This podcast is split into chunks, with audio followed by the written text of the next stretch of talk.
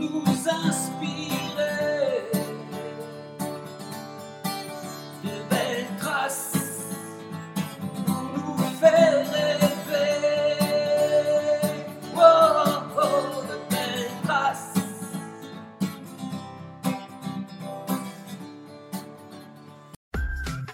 Bonjour à toutes et à tous. Bienvenue dans le podcast Belle Trace. Je suis Flo Masnada, skieuse et passionnée de sport. Choisir, dessiner, laisser ma trace, c'est ce qui m'a guidée pendant des années et je souhaite que cela continue. Alors j'ai pensé qu'à travers ce podcast, je pourrais donner la parole aux grands champions, mes amis, que j'ai eu la chance de côtoyer pendant des années pour qu'ils nous transmettent leurs messages, leurs valeurs, leurs belles traces quoi. Ils nous ont fait vibrer et continuent à provoquer des émotions uniques chez nous. Alors, tendez l'oreille et soyez à l'écoute de leur souffle plein d'énergie positive.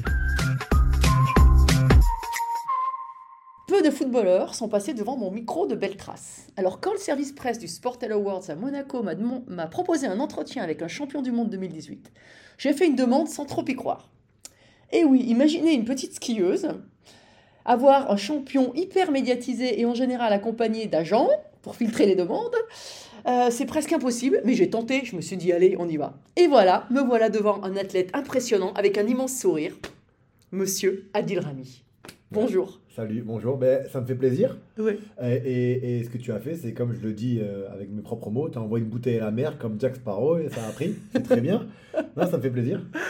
Non, parce que je me dis, c'est toujours euh, euh, des fois particulier de, de se faire des images de certains, notamment des footballeurs, parce que finalement, par rapport, je sais pas si tu te rends compte, mais le foot par rapport aux autres sports, les sports qui on dit amateurs, Mhm. euh, il y, a- il y a des fois un petit écart, quoi. Tu vois, on se sent un peu, euh, un peu en décalage. Je moi, je me rends pas compte. Oui. Je, enfin, je me rends pas compte.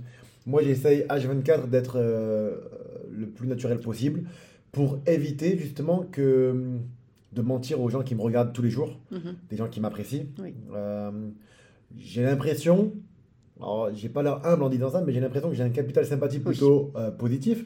Et, et ça, c'est dû à, à mon, à mon côté super naturel, franc. Et, euh, et surtout, voilà, j'ai pas de filtre. Donc, euh, donc voilà, et moi, je vois aucune différence avec, euh, avec les différents corps de métier. Et puis, en même temps, j'ai tout fait dans ma vie. Oui, j'ai lu ça parce que je me suis quand même renseignée, tu vois, avant tout ça. Mais déjà, déjà ce que je voulais te dire, c'est qu'effectivement, il y a peut-être d'autres footballeurs un peu plus. Euh, qui ont une image un peu plus fermée, euh, j'aurais peut-être même pas osé. Et là, je me suis dit, oh bah, t'auras dit le Rami quand même, ça se tente, parce que il a l'air quand même vachement sympa. Bon, ça fait plaisir. merci beaucoup de penser ça. Voilà. Et euh, oui, donc j'ai vu que tu avais, démarré pas loin d'ici, à Fréjus, en fait, en tant qu'agent municipal. Enfin, Exactement. Alors, moi, ça. je suis né- une histoire incroyable. Franchement, sincèrement, je, bon, pour quelqu'un de franc, pour ceux qui ne me connaissent pas, ils peuvent se dire, mais attends, il se la pète. Je me la pète pas. Sincèrement, j'ai l'une des plus belles carrières euh, pour un footballeur, enfin l'une des plus, enfin des plus atypiques. Euh, je suis né en Corse, je suis arrivé à- sur le continent français, euh, à Fréjus plus précisément à l'âge de 5-6 ans, et je joue au foot comme tout le monde dans les quartiers. Et puis ma mère, a- enfin, Mm. comme elle dit ma mère, j'ai jamais été bon à l'école, ma mère elle me dit ne dis pas ça Oui. l'école n'était pas adaptée à toi. Tu n'étais pas adapté. Tu avais à- besoin de voilà. bouger. J'étais un hyperactif qui avait besoin de bouger. Je me suis essayé à tous les sports. J'aimais, j'aime et j'aimais tous les sports. Euh, sauf que ma mère était inquiète pour mon avenir. Donc du coup, euh, à l'âge de 16 ans, je suis rentré à la mairie de Fréjus en tant que mécanicien. Euh, donc j'ai été mécanicien, enfin j'ai été mécanicien, donc je passais mes diplômes de 16 à ouais, 17-18 ans. À 18 ans, j'ai commencé à ramasser les papiers au bord de route à la mairie de Fréjus. Donc je faisais 5 heures du matin jusqu'à 1 heure de l'après-midi. Et puis à 16 heures, je m'entraînais avec mon club de l'ES Fréjus. Voilà, j'ai essayé d'allier les deux parce que Fréjus me donnait euh, concrètement 500 euros par mois en tant que footballeur, 400 Mhm. euros et quelques. Et puis à la mairie, je touchais mon SMIC de 1000, 1100, 1100 euros. Je crois que c'était ça à l'époque. Euh, et, puis, euh, et puis un jour, on, on m'a contacté pour faire un essai à Lille. Donc j'ai vraiment vécu le bienvenu chez les ch'tis. hein. Oui, c'est vrai Ça m'a fait bizarre, c'est la première fois de ma vie que je prenais un avion. Euh, ça m'a fait trop bizarre. J'ai, Mais donc, donc certains t'ont repéré euh, dans, dans ton, dans, le club fait, de à Fréjus. Fréjus, il y avait un coach qui s'appelait euh, qui s'appelait Monsieur Bréard et Mhm. qui a vu en moi quelque chose de différent. Alors je sais pas ce qu'il a pu voir à part ma taille et mon Ouais, il, a, sourire, il a bien vu en tout cas. mais il a bien vu et du coup il a contacté les, les connaissances qu'il avait et là je suis tombé avec un entraîneur qui s'appelait Pascal Planck à Lille qui m'a pris en essai une semaine et, euh, et puis la semaine j'ai- j'ai su saisir, saisir ma chance. J'ai fait une belle semaine et derrière tout ça on m'a rappelé, donc je suis, je suis retourné à Fréjus Oui, pour sûr. retravailler à la Mhm. mairie de Fréjus. Donc j'avais bien évidemment 19 ans à cette époque-là. Et pour être footballeur pro, il faut, faut être contacté par les centres de formation et intégrer les centres à partir de 14, 15, 16 ans. Moi, rien de tout ça. Euh, et puis là, euh, on me recontacte pour faire partie de l'équipe réserve, où là, la moyenne était de 15-16 ans. Mm. J'avais 19 ans déjà. Je débarque là-bas, je suis le grand du Oui, puis vestiaire. avec un vécu en plus euh, Avec un- voilà, je n'avais rien de. différent. J'ai su m'adapter aux entraînements. Euh, J'avais pris 10 kilos de muscle à l'époque en 8 mois. Euh, et puis le 9e mois, après avoir été à de Fréjus, le 9e mois, je, je fais mon premier match euh, professionnel titulaire. Alors les images que j'ai en, en te parlant, c'est quoi? C'est je rentre sur le terrain, je ne sais pas ce qui se passe. Je vois les flashs, je vois les, les lumières, les, les projecteurs. Je me dis à ce moment-là, comme je suis un grand compétiteur, et je me contente de tout ce qu'on me donne. Tu me donnes Enfin, je, je- je cherche, je cherche et je me débrouille et je me démerde, vulgairement dit, à prendre tout le positif, D'accord. peu importe quoi qu'il soit. Euh, et à ce moment-là, je me dis, tu vas faire ton premier match professionnel. J'avais pas encore de contrat pro. C'est pas grave, quoi qu'il arrive, si tu retournes à Fréjus, tu seras la star parce qu'il y a personne qui l'a fait. Ouais. Mais ça, tu te le dis avant le match ou pendant le match? Non, euh, juste avant le coup d'envoi, Parce que- sur la pelouse. Parce que sinon, si tu passes ça pendant le match, t'es en décalage. ben, le problème, c'est que j'ai un problème de concentration et je pensais à tout Eh sauf oui. au match quand je joue au foot. Bah, non, mais ça, il faut ah savoir. oui. oui, bah. Donc je pensais bien évidemment à ça. Pendant que je courais, pendant que je jouais, je me disais, c'est pas grave, t'as fait un match de plus que tous les Fréjusiens et tout le monde, tu vois. J'étais dans la compétition. Il fallait que je sois le plus grand de ma, de ma ville. Après, en enchaînant les matchs, je me disais, je vais être le plus grand de ma région. Et après, et puis, et puis voilà, je, Hum, je tu commences à ça. gagner et puis le, le cercle s'élargit en fait. hein. Exactement, et Ouais, puis ouais. après, je veux plus, je veux plus, je veux plus. Et c'était ma manière de, de penser, et quelque chose qui m'a aidé pour toutes les personnes qui nous écoutent, c'est vraiment la loi de l'attraction. C'est quand tu penses positif, tu attires le positif. J'ai eu euh, un trou noir dans ma carrière pour- qui a duré pendant 2-3 ans. Je n'arrivais plus à penser positif. hein. Et là, c'était très, très, très dur de... de- J'avais des pensées négatives. Et le problème, c'est quand tu crois à la loi de l'attraction, au Mhm. moment où tu penses à tout ce qui est négatif, tu te dis waouh, ça va arriver. Quand? Je sais pas, mais ça va arriver parce que je l'ai pensé. Et aujourd'hui, bon, ben, j'ai relevé la pente en pensant positif. Et, et aujourd'hui, dans mes yeux et dans ma tête, il n'y a que du positif. Mais, mais, mais cette, euh, cette philosophie de pensée, j'ai envie de dire, c'est ça t'est venu Par- instinctivement. instinctivement. Tu t'es pas fait aider, tu t'es pas. Non. Non, il y a- j'ai beaucoup de questions aujourd'hui sur les prépas mentales, Oui. sur les psychologues, sur tout ça. Mhm. Et tout ce que j'entends, euh, que ce soit euh, des coachs mentaux à travers les réseaux, quand Mhm. j'entends des, des, des conférences euh, ou autres, je suis content parce que je- j'arrive à. C'est ce que tu je avais. me dis, mais c'est exactement ce que je, que je m'imaginais, ce que je voyais, mais sans les mots, sans pouvoir l'expliquer. Et, et ça me rassurait parce que je me suis dit, waouh, je suis dans le vrai en fait depuis tout le temps. Et que en fait, c'est une, si on peut dire ça, j'en sais rien, mais une certaine forme d'intelligence Oui. où j'ai su m'adapter. Et, et voilà, alors je sais pas comment, je sais pas pourquoi j'ai ça, mais en tout cas, c'est sûr je l'ai. et heureusement d'ailleurs. Et, et comment du coup ça s'est passé? Parce qu'après, donc là on était à Lille, tu, tu retournes signer un contrat pro à Et Lille donc du coup, ouais, donc du coup, je, je suis avec les jeunes euh, pendant 8 Oui. mois. 8 mois, donc je fais mon étais, pro. tu étais bienvenu? Le bienvenu ou ça a Bien été compliqué sûr. Ah non, à Lille, ah, Ouais. c'est top Lille. Ah, ouais. Ah ouais, un petit clin d'œil à Martine Aubry qui m'appréciait euh, d'ailleurs. Mais très belle ville, c'était une grande ville pour moi parce que j'étais à Fréjus, très grande Mhm. ville. C'est là où j'ai. Bah voilà, je- je, je me suis amusé, j'ai rencontré beaucoup de monde, j'ai vu, et c'est un lien avec Bienvenue chez les Ch'tis, le film où vraiment ces Lillois sont chaleureux. Euh, j'ai beaucoup apprécié et je Mhm. pourrais jamais oublier tous ces Ch'tis euh, voilà, qui m'ont accompagné, qui m'ont qui m'ont soutenu. Et aujourd'hui, ben, je me sens un petit peu lillois. Donc même dans la vie de, dans la vie de tous les jours, dans les rues, quand je croise quelqu'un qui me dit Ah, je suis lillois, je sais pas pourquoi ça me. Ok. C'est pas bien ce que je veux dire, mais ok, on fait la photo, on fait la vidéo. Aujourd'hui, je suis pas gentil avec tout le monde dans la rue parce que tu- parfois je suis un peu. Comme je suis un hypersensible, ben, c'est dur d'être toujours freiné. Alors j'ai quand même cette réflexion et ce recul de me dire que ces gens-là ne savent pas ce que tu vis. Mhm. Et ils le font, mais c'est même pas maladroit, c'est juste qu'ils sont dans l'ignorance. Mais Mhm. de m'arrêter toutes les deux minutes pour faire une photo ou de faire une vidéo, ben, j'ai pas envie. Oui. Euh, parce que parfois je suis pressé, parfois j'ai pas les mots pour faire une vidéo, Mhm. parfois euh, je suis. euh, en- enfin, je suis décoiffé, j'ai une sale gueule, hein, ça arrive à tout le monde. Là, t'es bien coiffé. hein. Ça, pas plus que ça. Là, c'est- je suis vraiment en mode, tu vois, euh, je me suis dit, on fait des interviews, restons propres.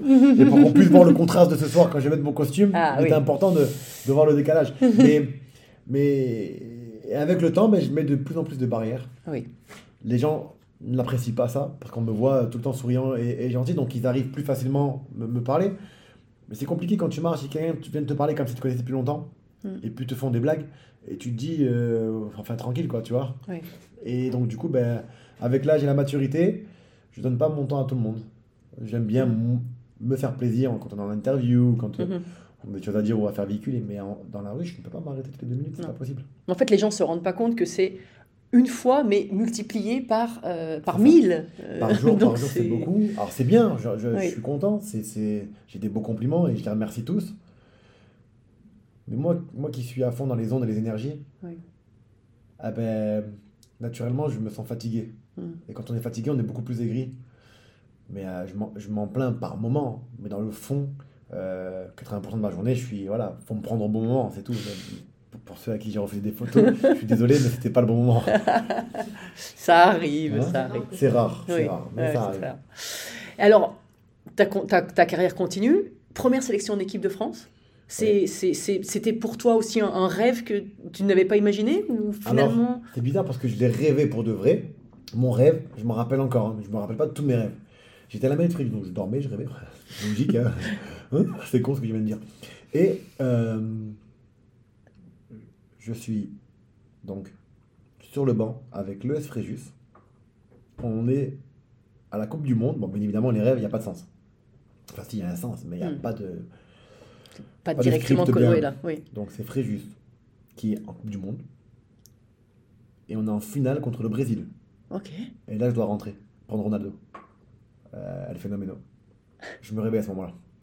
Je garde ce rêve et je dis rien. Sauf que moi, quand je commence ma carrière, on me demande pour jouer euh, avec la, la sélection marocaine. Je suis très heureux et je suis content et je veux y aller.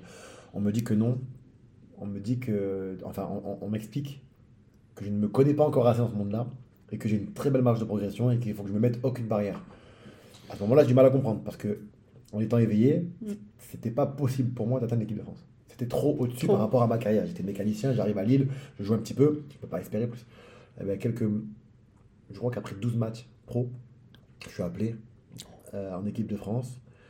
Euh, Qui t'appelle? Est-ce que c'est euh, l'entraîneur, le sélectionneur? C'est la Ah, c'est marrant. J'ai la même, euh, la même demande avec tout, ce matin avec Yoann Huget. Et je dis mais comment t'as appris? Et il me dit bah à la télé. À la télé, j'étais dans, un, dans mon C'est dingue qu'il vous appelle pas dans avant. le jacuzzi après le match, après l'entraînement à. Lille. Et je vois quelqu'un qui passe comme ça, un jacuzzi avec des baies vitrées. Félicitations frère, est en équipe de France. Mais pour eux, c'était normal. Enfin, il n'y avait pas Ouais, de. Je connais Rio Mavuba en personne qui me dit ça, donc je me dis c'est une blague. Ah oui. Une deuxième personne qui vient. Félicitations à t'es en équipe de France. Mais moi, je me dis c'est Rio Mavuba qui a fait le tour pour dire à tout le monde venez on fait une blague. Je savais même pas qu'il y avait la liste à ce moment-là. Je sais rien, je sais même pas comment ça se passe en équipe de France. Je comprends pas. Je me lève. Petite serviette autour de la taille. Beau petit corps de footballeur. Tu comprends un peu le délire. J'arrive avec mes claquettes tout mouillées tranquillement. Je regarde la télé qui était accrochée justement à la salle des kinés. Et on voit la liste qui était passée. Donc on voit les noms défiler en bas de l'équipe. Mm. Et là je vois A. Rami. Je regarde, je relis. Je suis dyslexique. hein. Pour être sûr. T'attends le deuxième passage. Exactement. Et je vois encore A.Rami. À ce moment-là, il y a un truc qui se passe dans mon corps, je ne peux pas l'expliquer. Une sorte d'excitation. Et à ce moment-là, je me dis, mais non. Il y avait un gardien qui s'appelait Ulrich Ramé et qui faisait partie de l'équipe de France. Et je me suis dit, ils se sont trompés sur la frappe. Ils ont mis le I à la place Ah du. E. Peut-être. Donc, je, je, je, je me- je m'essuie. Je ne sais pas quoi dire. Je ne sais pas quoi faire. Je, je mets mes affaires dans le bac. Après la douche, je m'habille. Je mets mes affaires sales dans le bac. Et en fait, le bac, il faut le ramener euh, chez les intendants qui lavent Mhm. les affaires. Je ramène le bac. Et à côté, il y a la salle, à Luchin, donc à Lille, la salle des- de presse. Et là, ça a été. Tous les médias qui m'attendent. Je me dis, c'est pas une blague. T'avais, t'avais, t'avais- oh, tu t'es rhabillé, ça va, t'étais Oui, pas oui, j'étais habillé, serviette. tout ça. Non, non, non, j'étais habillé avec mon bac euh, à la main. ça. Je pose et là, tout le monde, que, donc le club qui me dit t'es en interview, bravo, bravo à toi, je suis choqué, je sais pas quoi faire. Une chose m'importe à ce moment-là, c'est de quitter le Luchin. le centre d'entraînement. Il faut que je quitte le centre d'entraînement, il faut que je parte de là, vite, très très vite.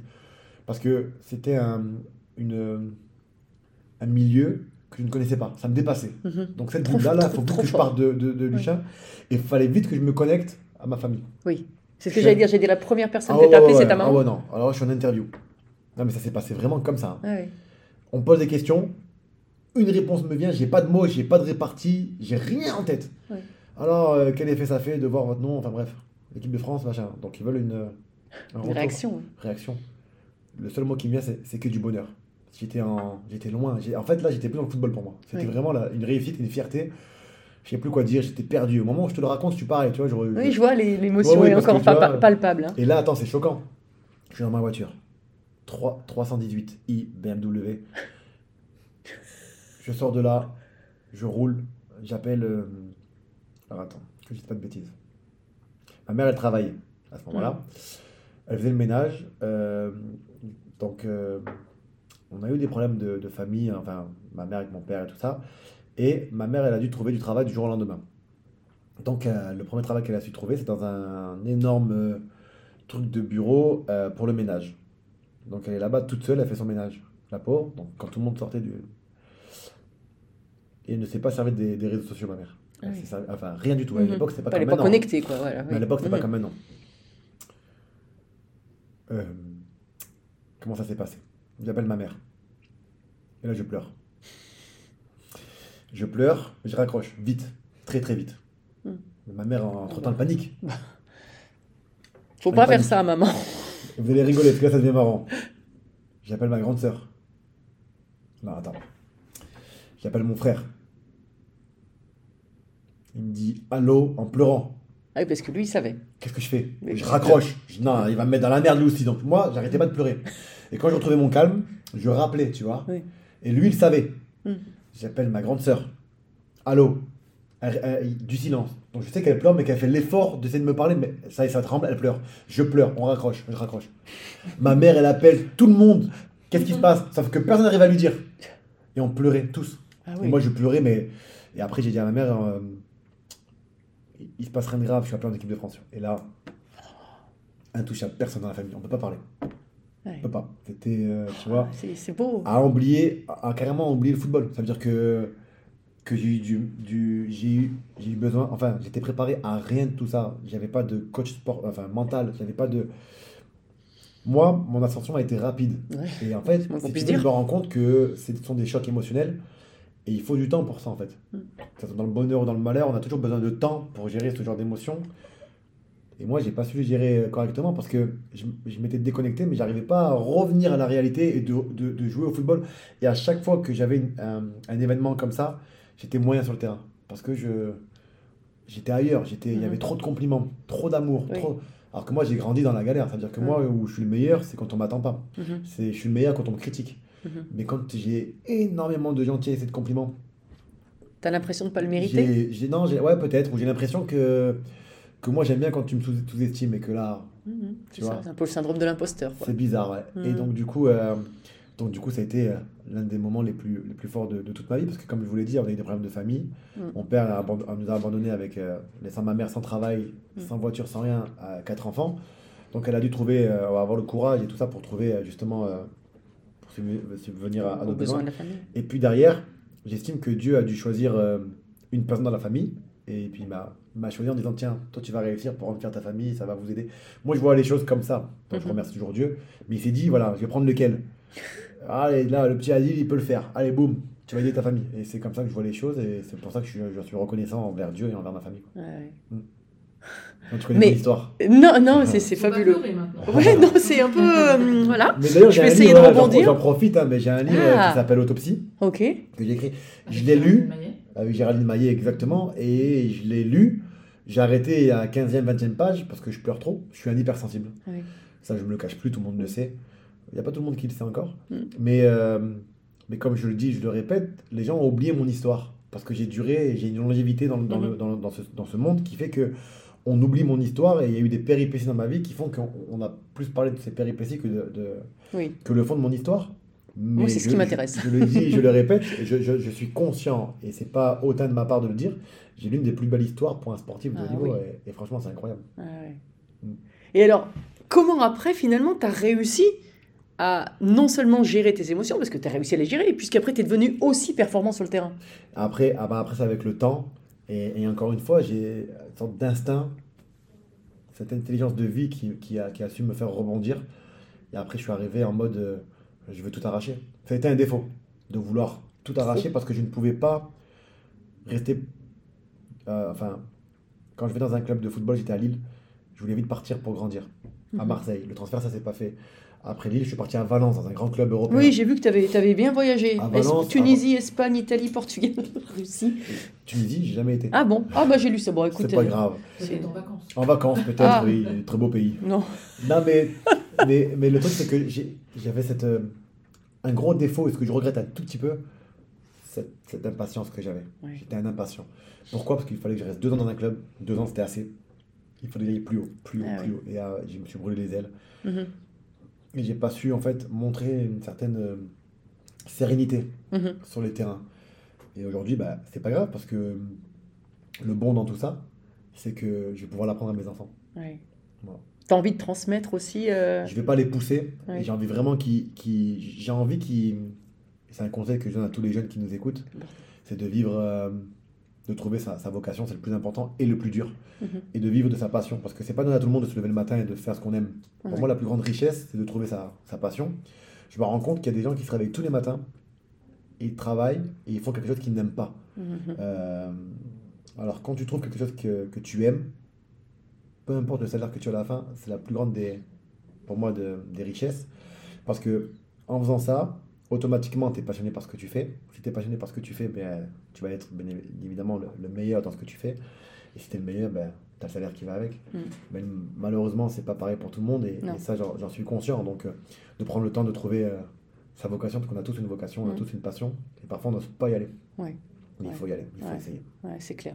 Mais et toi, après, donc, tu as quand même été euh, au sommet, puisque je- Ah, j'ai été, ouais, ouais, j'ai été, j'ai été tellement haut que j'ai pas vu la lune arriver, j'étais pris sur la tête et je suis retombé.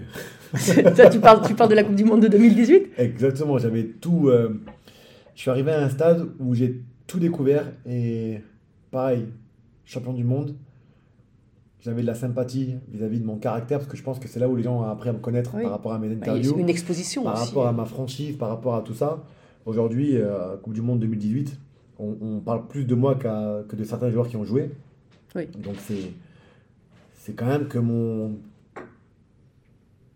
que ma personnalité a, a, a su plaire. Euh, derrière, en parallèle, euh, j'étais en couple avec, avec Pamela Anderson. Et Aujourd'hui, je regrette absolument rien parce que ça m'a fait aussi grandir. Mais tout ça, ça a été euh, beaucoup de changements de, de vie et de regard Mhm. euh, sur des mondes que je ne connaissais pas du tout. Et encore une fois, il a fallu que je m'adapte.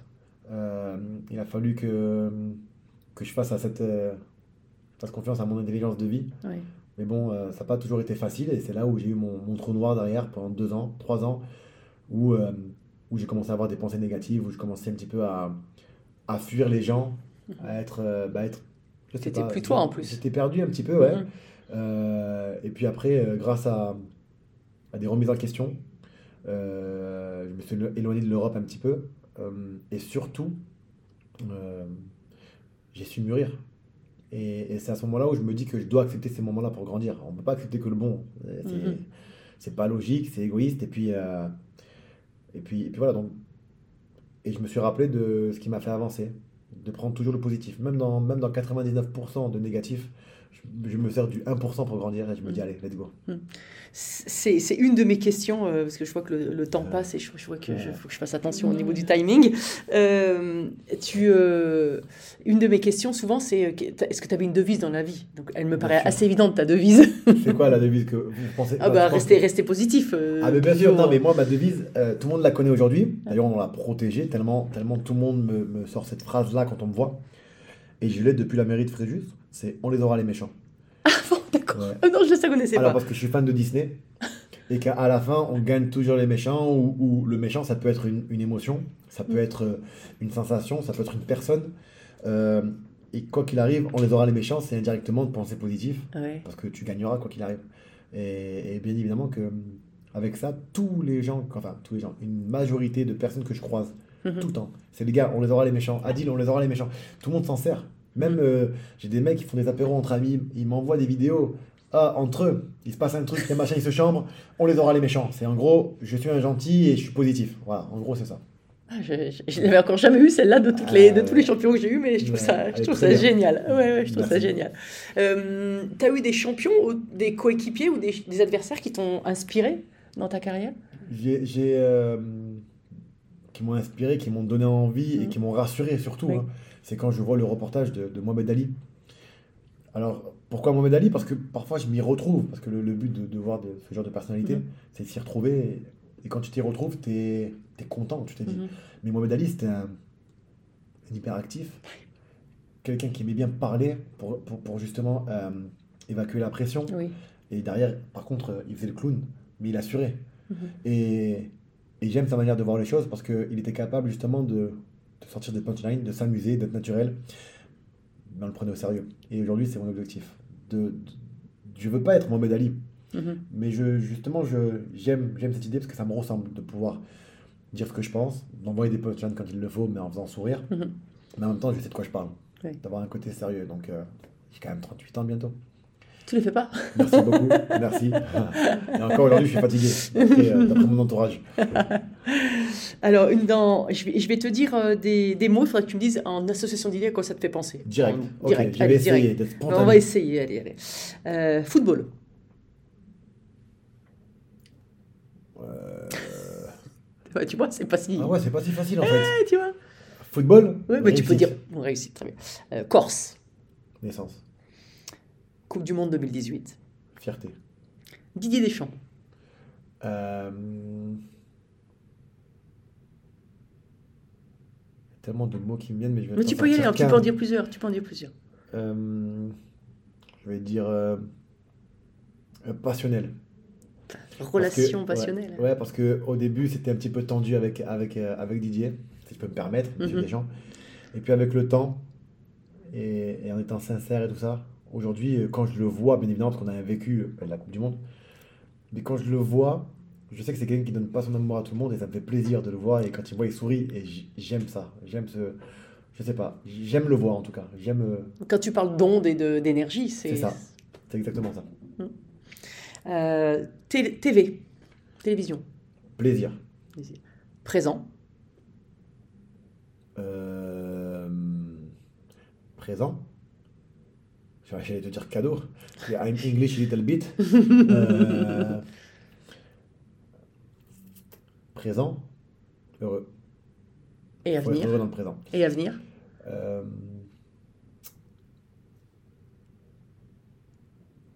hmm, Sécurisé. Alors, ma toute dernière question. Euh, mon podcast s'appelle Belle Trace. Il s'appelle comment? Belle Trace. Ok. Tu vois, en ancienne, ancienne skieuse. Mais t'es pas obligé du tout de Ah, penser au pas ski. mal. Belle Eh trace. ouais, une belle, belle trace. trace. Et oui, Ok. puis euh, avec tous les champions que je côtoie, D'accord. L'idée, c'est ce sont des belles traces. Donc, mais qu'est-ce que c'est pour toi une belle trace?